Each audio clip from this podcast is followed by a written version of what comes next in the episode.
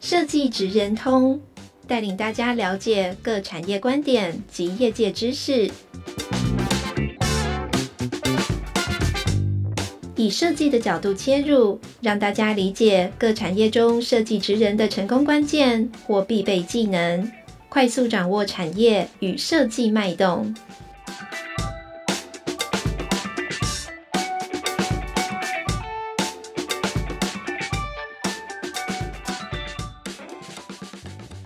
各位听众朋友，大家好，欢迎来到设计职人通 Podcast 频道。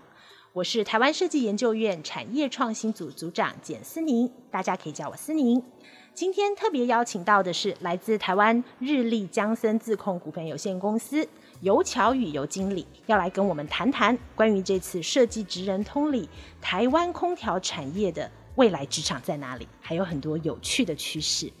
所以节目一开始，我要先邀请我们今天的特别来宾——台湾日立江森工业设计课尤巧宇尤经理，跟我们大家打声招呼。巧宇你好，嗨，思宁您好，各位听众大家好，我是台湾日立江森自控的巧宇，谢谢。哦，我跟巧宇哦，其实认识非常非常久了，所以我还是要简单的向大家介绍一下他。除了我们刚刚特别谈到的台湾日立。最主要的这个任务之外，乔宇本身其实还很活跃哦，在长庚大学工业设计系也是兼任讲师啊，特别在国内的经典新秀奖，特别也是厂商评审委员及代表，还有我们合作很多年啊，真的很多年，新一代设计产学合作的企业出题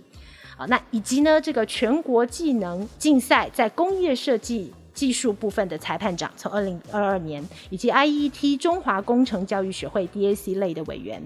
乔宇，我现在才发现你真的有很多很多不同的身份，然后一直都跟我们在做很多年轻人才的这个观察，你应该这些年来观察了不少吧？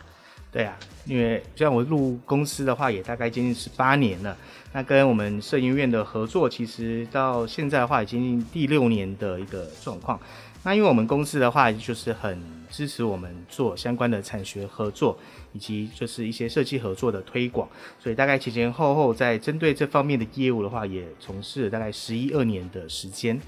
对。对，因为呃，在这件事情上，我觉得大家难免哦，可能从一开始想到台湾日历，都想到冷气机嘛，啊、呃，家里的冷气大概一定都会有 Hitachi 的部分。是、呃、那但是其实这几年出题下来哦，就是呃，今天刚好有这个机会，我也想趁这个机会来问问乔宇，其实除了大家直观想到的冷气机之外，哦、呃，那其实所谓的这个空调产业，它的范畴大概还有哪一些啊？OK，那。如果我总结一下，呃，我们公司的空调产业的范畴，那我可以很简单的做一个叙述。那先看我们公司的营业项目好了，我们就可以了解我们公司的一个。范畴大概有哪一些？我们的项目的话是空调跟冷冻机器的制造、销售跟售后服务。所以说呢，我们可以透过这样子的一些状况的话，可以理解就是我们是做这方面的一个相关的制造跟销售的一个做业务。那再的话，我们会把我们的制造以及我们贩售的项目的话区分为四大项目。那四大项目呢？那第一个就是家里常看到的，就是家用的空调，吹人的。对，家用空调就是像呃。壁挂式冷气呀、啊，那窗型冷气呀、啊，或者是放在地上的除湿机跟空清机等等。嗯，那另外的话是商用空调，那这边指的商用空调的话，可能就是像哎 Seven Eleven 这样子一个店铺式的，嗯，或者是我们常常去小吃店看到有一种箱型的冷气，很大的那种，对对对，或者是像比较小型的办公室，那可能就是它会有一个室外机可以可以控制三十二台冷气，大概是这样子规模的一种。形式的商用空调，那第三个部分的话是中央空调喽。中央空调的话就是像君悦饭店的整个空调的一个设备啊，一零一大楼的整个空调设备呀、啊，就是一个比较大型的空调机组。那最后啊就是冷冻冷藏的相关的设备。那举例来说，像我们去家乐福冰东西的，对，就是那样很大型的冰柜呀、啊。对这一类的话，就是冷冻冷藏的一个机器，所以在范畴部分的话，我们把它分成这四个比较大的范畴项目。嗯，其实从刚刚的分享，大概不外乎我们能想到的，呃，让气温降低，呃，这个空调的这个最核心，呃，应该说不只是降低，其实升高降低，改变我们现在呃自然环境当中的呃温度、空气品质，呃，大概都会是空调的相关范畴。对。然后以你们来说，其实呃 C 端跟 B 端的客户同等重要，看起来比重好像还都不少，对不对？对对对，嗯，像我们公司的话，我们主要是在一个。制造以及销售端，制造的话，我们的制造都是在台湾的桃园桃建芦竹的一个生产基地，那大概坪数有两万坪这样子一个规模的一个工厂来做生产制造。那在销售的部分的话呢，其实我们主要面对的话，会是在啊不同类型的经销商。那这些经销商的话，就是我们啊各位。常看到就是在店头有做卖冷气呀、啊，或者是家电这类的一个经销商，全国电子啊，对对对对。那其实我们的销售人员主要是对应这样子的一个部分，尤其是在家用空调。那当然也有一些比较像是特别的制造的，或者是特别销售的啊，例如像我们台湾半导体产业非常的蓬勃发展嘛，那要盖半导体的一个机房的话，那或者是它的一个厂房的话，也是需要空调的。那我们也有相关的人员会对应像这样子一个比较像是特殊的一个精密，对对对，特殊的一个部分啊，甚至大一点的话啊，像之前也有看过一个很有趣的案例，像啊教堂啊，或者是集会场所啊、寺庙啊，其实他们需求可能也跟一般的商用空间也不太一样。对，那所以说在 B 端的部分的话，其实我们销售人员主要是在针对的话是这方面的部分比较。少直接面对 C 端，就是顾客的这一块，但是顾客的声音的话，我们是透过经销商，或者是我们每年都会做呃很大规模的消费者的访谈，来得知消费者他们可能对我们公司的抱怨啊，或者是需要改进的地方，然后让我们在后续再去做一些精进跟成长。嗯，这个我们待会再回头过来聊哦，因为呃，其实空调产业有非常非常多跨域伙伴的存在在产业链里哦，它绝对不是我们现在只有想到那个冷气机本身而已啊。但是因为今天既然是请到日立巧宇了，我们就一开始要跟大家聊一聊说我们所不是那么知道的，所以我也要请问巧宇，这今年的夏天特别特别的热哦，那通常我们就只有开关。冷气这样的这个基本的操作而已。那有没有关于空调系统的一些冷知识？我们要请教一下。其实冷知识后来我收集起来，自己也觉得说，哎、还蛮多有趣的一些故事。那我想借此机会来做一些分享。那第一个部分的话，就是我们最近公司在家用空调一直主打有个叫做冻结洗净的一个机能。那简单的介绍这个机能，这个机能就是哦，我们常常冷气的话，可能久不用。那你的那个热交换器，它会有一些霉菌啊，或者是一些灰尘等等的。那在使用上面的话，那就会有一些异味。嗯，所以我们这个机能的话，简单来讲就是先让它的热交换器结冻，结冻了之后的话，再变成解冻，那让它的灰尘或者是一些霉菌透过水，然后流出我们的一个机体，那最后再透过热风，然后让它做一个干燥，大概是。就是它可以自己洗净。对，大概是这样一个循环过程。那各位就会想说，诶，这么有趣的一个方法的话，是怎么构想的？其实这个一开始是从美法院的一个需求来构想出来的，特别 B 端客户的需求。对，大家知道，嗯，美法院的话，尤其是像啊，其实家母也是一个呃美法师，嗯，哦，那我小时候就是在美法院长大的小朋友。那时候我小时候最印象深刻的味道就是发胶的味道，嗯，好像那个我不晓得大家还有那个烫头发水，对对对对对，那 因为那个发胶味道，呃，说实话是香的很怪异啊，对，所以我对那个味道 非常的呃记忆犹新吧，应该这样形容。对，那那个东西。呃，我妈妈每次问他说：“嗯，这个味道是什么味道？”他说：“啊，就法力香的味道，就是那个东西叫法力香。”对，那它那个东西除了香味之外的话，其实它有蛮强的胶水啊，就是可以让我们头发可以是一个很定型，对对，定型跟固定这样子。那大家知道，那个胶水透过空气，然后它其实会让我们的冷气的热交换器产生就是啊、嗯呃、一个就是内部就是热交换器会被那个胶水所粘黏粘附，所以说。过几年之后的话，其实冷气的效能效率都会变得非常的差。那后来我们是针对这个问题点，透过这样的一个机能，来做一个改善。嗯，对，那这个大概是十几年前，其实这个机能就已经被创造出来了。是，但是那时候没有想太多，没有把这个机能变成是一个好像是发扬光大的机能，通用功能。对对对对。然后到了现在，可能社会更重视，就是一些跟环保啊，或者是跟一些想要做亲近的一些效果，所以。这个机能又被拿出来使用，哎，没想到就竟然大受好评这样子。所以其实它的一个来源的话，是从美法院，我觉得这是一个很有趣的一个一个一个初衷这样子。那第二个跟大家分享的话，就是哎，其实有一点年纪的呃听众的话都知道，日立冷气以前我们的广告会伴随最后一曲《梦乡》这样子。对对，好像有。对，那 哎这样透露你的年龄。对啊，听过听过，虽然很久没看到了。对。那其实梦乡的由来是这样子的，就是其实一开始日立冷气在成立初期的话，我们制造是大型的箱型的冷气，因为那时候台湾的经济才正要发展啊，或者是在发展的前期这样子，所以冷气这个东西对一般的大众是一个非常贵的奢侈品，不是一般的家庭家电。对，那这个家电的话，有谁买得起呢？一般的话，只有像大公司啊，商用。那一般。更常见的话是在银行，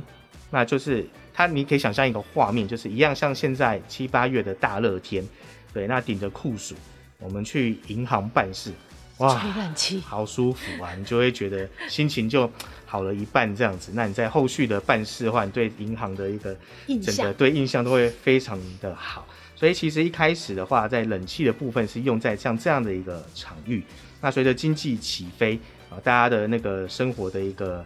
经济跟需求也都提高了，嗯，那对冷气的需求当然也会提高啊，因为想要改善自己居家的品质。但是在大概三四十年前的话，主流的冷气不是像现在是壁挂型的，而是窗型冷气。对，那大家不晓得有没有一个印象，就是窗型冷气它有一一面是靠家里往往家里吹出冷风或是热风，另外一面是朝我们的户外，对，它是要排风的。那其实排风的那个部分的话，它还放置着压缩机。那压缩机其实旧式的压缩机非常的吵，对，以前还会戏称那种旧式压缩机很像是一台坦克车在开动这样子。对，那当然如果是放在卧室的话，睡觉其实会非常的痛苦。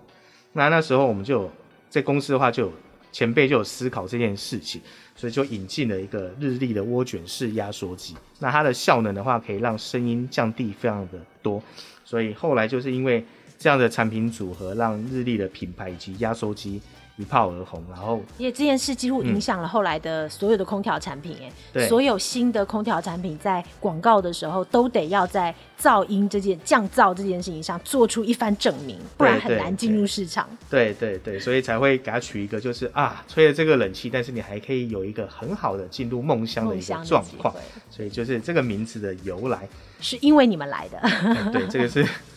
前辈人他们很厉害取的一个名字，这样子。那第三个是暖气机能的说明，对，那很多人就会谈到，其实，嗯，尤其是在中南部的一个呃地区，他们其实在气候的部分的话，不太需要暖气，暖气，对。那但是因为最近大家也知道，就气候异常，那好几年前的话，有一次就是冷到就是几乎。平地好像都要快要下雪，那有一年，对对对，那北部的话，在暖气的需求其实也是非常的蓬勃哦，就是几乎买冷气的话都会思考到，好吧，那我能冷气跟暖气这样的一个机能，我都想要去做一个附加，所以就很多人会问说，哎、欸，那冷气的暖气跟一般呃纯暖气，对，就是旁边是那种就是这样的一个机器的话，哪一个使用效率会对对对会比较比较好这样子。那其实如果中观来看的话，还是会建议各位就是在暖气的部分的话，使用就是冷气机的暖气。第一个在效率的部分会比较好，再的话它不会是单点式的，它是在空间的部分的话，会让你的整体的一个环境都会有个取暖的一个作用。哎、所以你的意思是说，冷暖合一的其实反而并不会不好？对，冷暖合一的话，其实呃，就我们而言的话，它。对冷气的部分的话，它只是一个逆循环的一个作用，所以说对冷气的一个效能啊、效率啊，或者是寿命，其实没有呃太大的差异。嗯，而且我们以前都会有一个迷思，好像其实两机合一不见得是呃最有效率的使用。对对，对，所以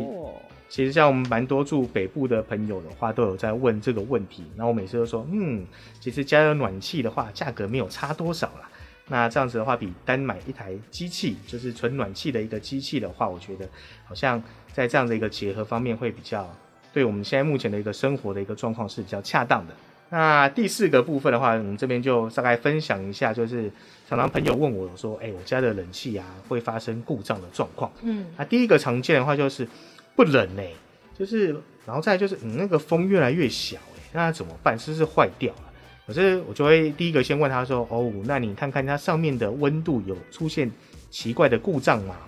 说也没有啊，就是秀室温。那我第二个问题就会问说：“你是不是滤网很久没有清洗了？”嗯，通常都是说：“哎、欸，好像是啊。”你应该一天到晚在帮朋友解决这些疑难杂症吼。对对对，常常赖不断，就是在问问题这样子。对，所以如果大家有发现上述的问题，啊冷气不冷啊，或者是风量变小啊，那大家是不是可以先把你的滤网去做一些清洁清洗啊？记得要把它擦干了之后再把它放回机体哦，这样应该会有所改善。第二个部分的话，就是遥控器不能使用。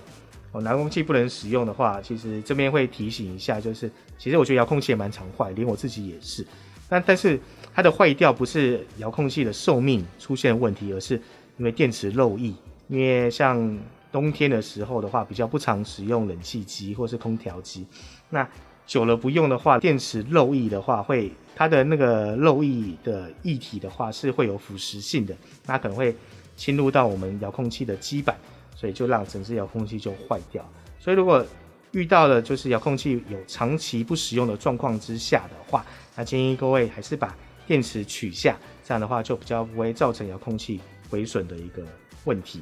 那第三个常见的问题的话，就是冷气会滴水。那滴水的话，可能是从就是我们的一个出风口那个地方滴出来，或者是从冷气的机体可能下缘处滴出来这样子。那有可能是排水口堵住了，对，那这个问题比较难自己排除，那这时候就可以先啊打电话到我们的服务中心啊，请求就是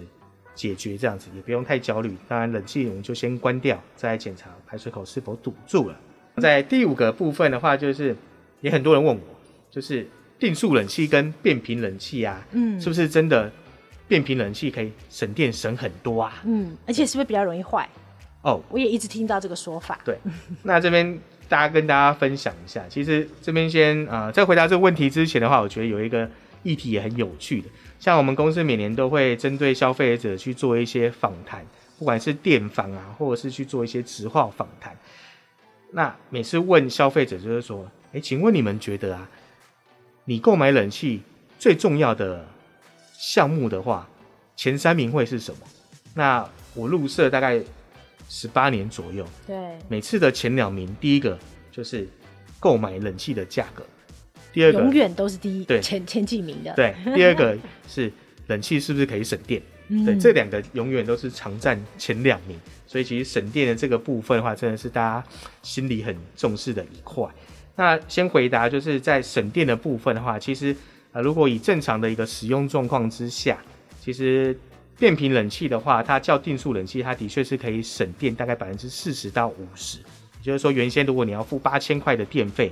那你省一半，对，可以大概省一半，变成四千多块钱左右吧。没错。对，那再以那个您刚才讲的就是故障率的那个部分，寿命的那个部分的话，其实知道冷气它最重要的是压缩机。那在变频冷气的部分的话，它的压缩机。它其实不会像定速冷气，就是在没有运转的时候就完全停下来，它也是会低效率的一个运转。其实对寿命而言的话，它的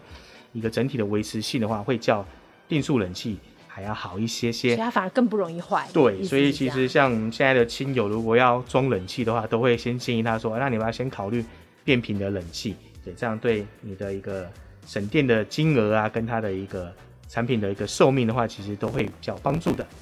所以我，我觉得刚刚从呃乔宇就是听他讲起冷气哦，就发现他真的有很多很多的这个以往经验累积的一些内容，好告诉大家。不过我我从当中我也发现一些很有趣的点哦。除了大家觉得日立本来就呃比别人会哦，在技术上面的前瞻呃以及这个这个非常非常棒的品质之外，其实有很多事情在日立的产品开发过程中，我发现很有趣。像一开始乔宇分享到说，这个其实有一些功能可能非常非常早以前因为特殊的这个产场域的需求就发生了哦，但是一直到后来才让它成为这个通用机种里面的功能哦。那我们其实合作这么多年，我就难免会想到，呃，其实我们对于这个冷气，呃，除了它本身的呃品质之外，其实日立恐怕还有更多更多的合作机会，是必须要面对很多我们所想象不到的空间，对不对？以前我们可能想象不到这么多，是对这个我也想请乔宇跟我分享一下，因为呃，除了说我们直接卖冷气给消费者。其实有非常多你们的预先的前瞻的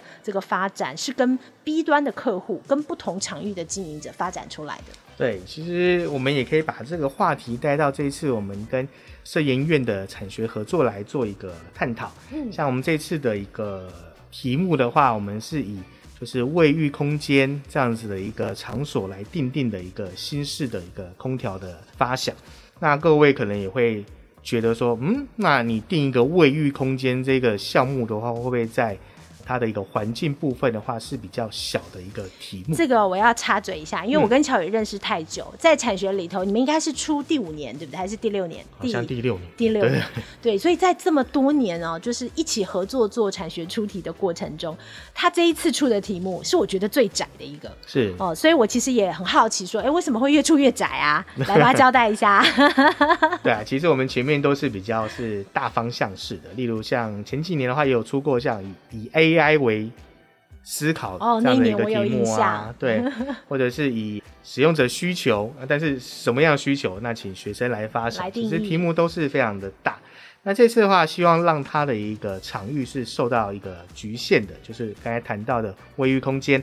但是呢，其实诶缩小，但是卫浴空间这个题目的话，我们谈到卫浴，它其实是可以很大范围的去做思考。举例来说，除了一般家里环境用的卫浴之外的话，那是不是有商业空间用的卫浴？嗯，啊，商业空间用的卫浴的话，其实范围也很广啊。举例来说，像呃健身房的卫浴空间、游泳池的卫浴空间，那绝对跟百货公司或者是寺庙，甚至是高速公路的休息站是这样子的一个机场，对，完全就是思考逻辑是不一样的。那甚至呢，我们把它范围更局限一点，假设是家用的卫浴空间好了。其实我们在内部思考就想说，OK，那是不是有套房的卫浴空间，跟家庭式的对，跟假设是豪宅的卫浴空间，那甚至你今天是住在市区的人，或者是住在山区的人，其实整个环境的状况也不太一样。毕竟举例来说好了，住在市区的话，可能也许我没有窗户，或是即使开窗了，我很怕灰灰尘会跑进来。那在山上的部分的话，诶，我也许我有窗户，通风很好，但是山上难免会潮湿，所以在它的一个卫浴场所的话，也许第一个思考可能是在怎么解决它潮湿的问题，跟市区的一个环境又完全是不一样。其实我觉得它可以发展的面向是很多的，嗯，所以说我们现在其实公司的话也很鼓励我们是朝向像这方面的，就是以呃特定的场域或特定的族群需求。或者是特定的一个业主来做一个产品的一个新的一个规划，它不见得是要全新的产品，但是它有没有可能是可以跟现有的产品加入什么样的一个机能去做一个更好的结合？也就是说，其实我们常做设计的话，很容易会有一个 A 加 B 等于新的一个 C 这样的一个概念，对，就是一种加法的一个概念。所以这其实我们现在也蛮常在做这类的事情。所以这个题目的话，其实就是希望以这样子的一个新的一个场域，我们觉得是一个新的蓝海吧。对，那以目前现有的一个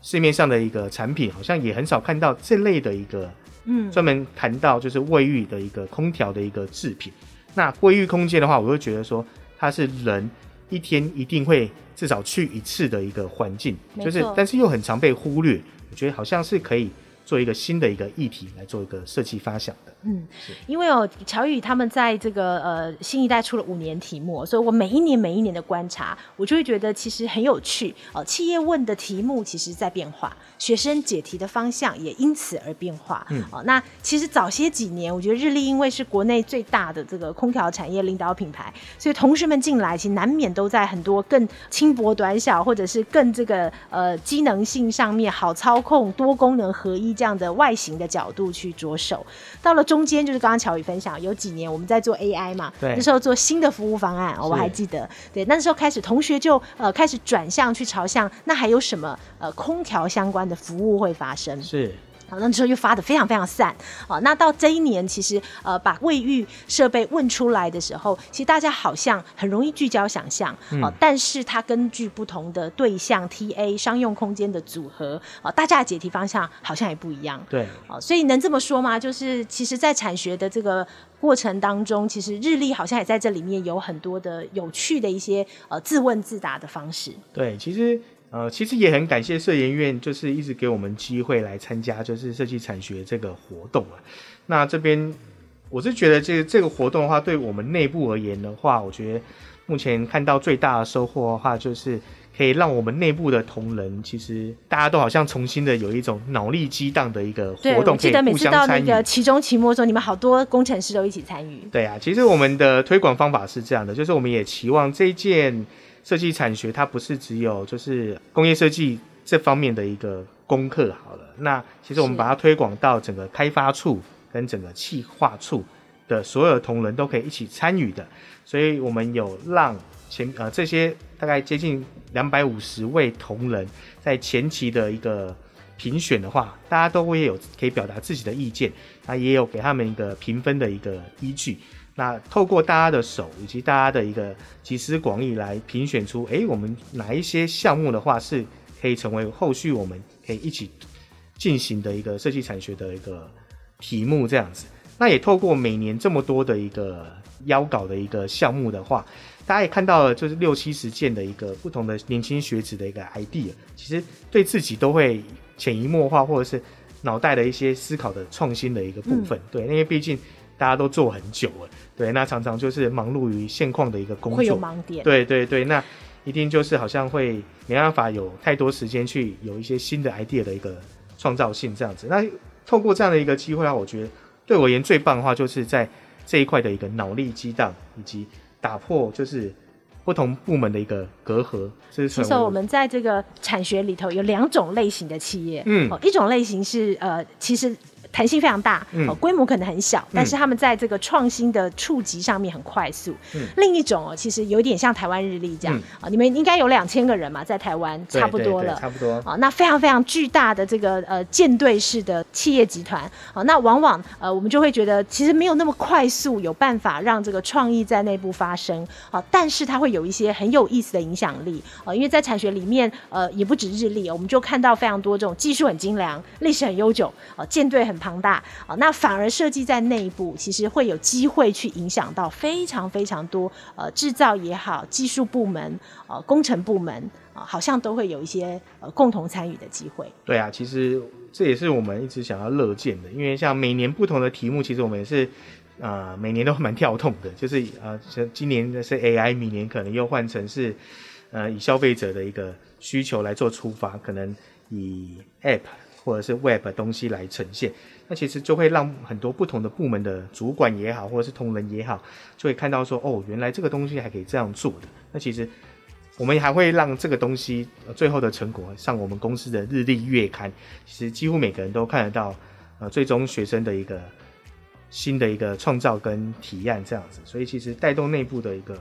idea 的一个推动的话，我觉得是一个很棒的一个机会。嗯，我我也想要问一个，就是说，呃，其实，在这么多年来看着日历哦，就是一年一年，其实有不一样的这个新的一些趋势。我也想问一下乔宇哦，比方说，其实这几年，呃，尤其是疫情过后，大环境在转变啊，那这个呃，很多这个节能减碳的问题哦，议题都发生了。那其实像是智慧型的智慧化家电，刚乔宇有分享到，比方变频冷气，它在节能效率上很好。好，那但是类似这样子的议题啊，在日立的内部是呃怎么发生？比方说他们在产品开发之前，哦、呃，可能多久就发生了？哦，那以及它内部怎么样内化影响？其实我们公司的产品周期是比较长的，就是较一般的自通讯产业而言的话，所以说，嗯、呃，我们其实像我现在可能就是在做三年后的产品的前端的一些构想，对，那有些甚至已经快要收尾，准备要进行量产或者是开模的一个动作。那所以说，在前面的一个消费者访谈跟他的一个需求的一个调查的话，对我们也是很重要的。那以 ID 的角色的部分的话，我们会去配合。我们公司的企划处，像不管是商品企划或者是行销企划这样子的一个单位，我们来做前端的一个客户需求以及我们的一个产品需求。那定定了之后的话，我们会配合工厂，就是桃园工厂的一个，因为几乎制造都在台湾，对开发端的这一个，哎，我们是不是可以做到这样子的一个要望，以及哎它它的一个相关的成本啊，以及相关的一个。技术性的部分的话，我们是不是真的可以达到？其实我们都会做一个很缜密的一个评价，然后去做相关的一个推出。所以说，呃，所以像这样的这种、嗯、呃预见未来 forecast 一些呃未来可能空调相关的发展规格，通常会是设计跟企划共同讨论出来的。对，其实我们内部是沟通是蛮蛮蛮和谐的，常常就一通电话，加就会针对一个新的一个议题或者是新的一个机能去做一些。讨论，对，那我们可以很快速的去做一个对应。那最终的话，我们其实我们也有固定的一些计划的方针的时程，那就会在这个计划方针的时程跟公司。各部门的一个主管来做一个确认。哎，那我也好奇哦，嗯、像这样的阶段是直接就切入到产品的呃阶层了，还是说其实在这之前呃还有更多比较广泛的呃趋势跟场域会发生？我会这样问哦，是因为呃其实好几年前我记得跟乔宇在讨论题目的时候，我们就发现不是只有冷气机那个机本身啊、呃，其实这个所有跟呼吸或者是空气品质有关的，其实都在空调产业的范畴里。对，所以但是，比方说这个不同的场域，空气品质的需求完全不一样，使用的人也不一样。对，哦，所以呃，日立内部你们是怎么从呃这一些很大可能跟人跟环境互动，再一步一步的这个聚焦到特定的产品开发上？对，其实我们刚才森林有谈到，就是我们可能可以从不同的面向来做一个收敛，收敛完之后的话，我们再去做后续的一个发展。那大家也知道，就是其实。空调机的这个产品的话，它不像啊自动续产品，它可以比较像是 focus 在某一些特定的族群上面。那毕竟我们还是卖的是叫像是普罗大众，或者是一个比较广域的一个销售端的一个部分。所以说，其实我们现在的话也会针对刚刚谈到，就是诶有没有可能会有一些特定的需求，不管是人或者是它的一个环境，那我们怎么去做一些收敛？那刚才谈到就是我们可以去做一些啊融合的一个方法。去做一些啊、呃、产品的一个附加价值的一个提供，这样子。嗯，那所以说，我举例来说，像摄影院这几年，我们就会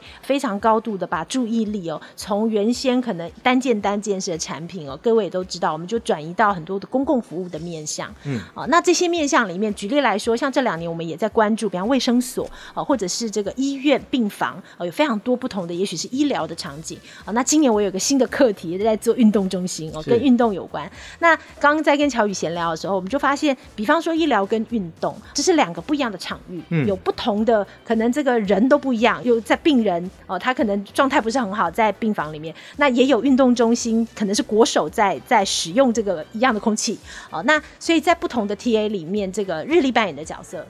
对，其实就刚才我们谈到，就是其实。跟呼吸有关的，或者是跟空气有关，其实都是我们想要去琢磨的一个项目。是，所以说以现况，其实我们还是比较 focus 在就是普罗大众使用的一个一般广泛式的一个产品。其实我们现在也开始思考，就是说，诶，那针对特殊的场域或是特殊的族群，我们怎么去提供它更专门性的一个服务？那其实。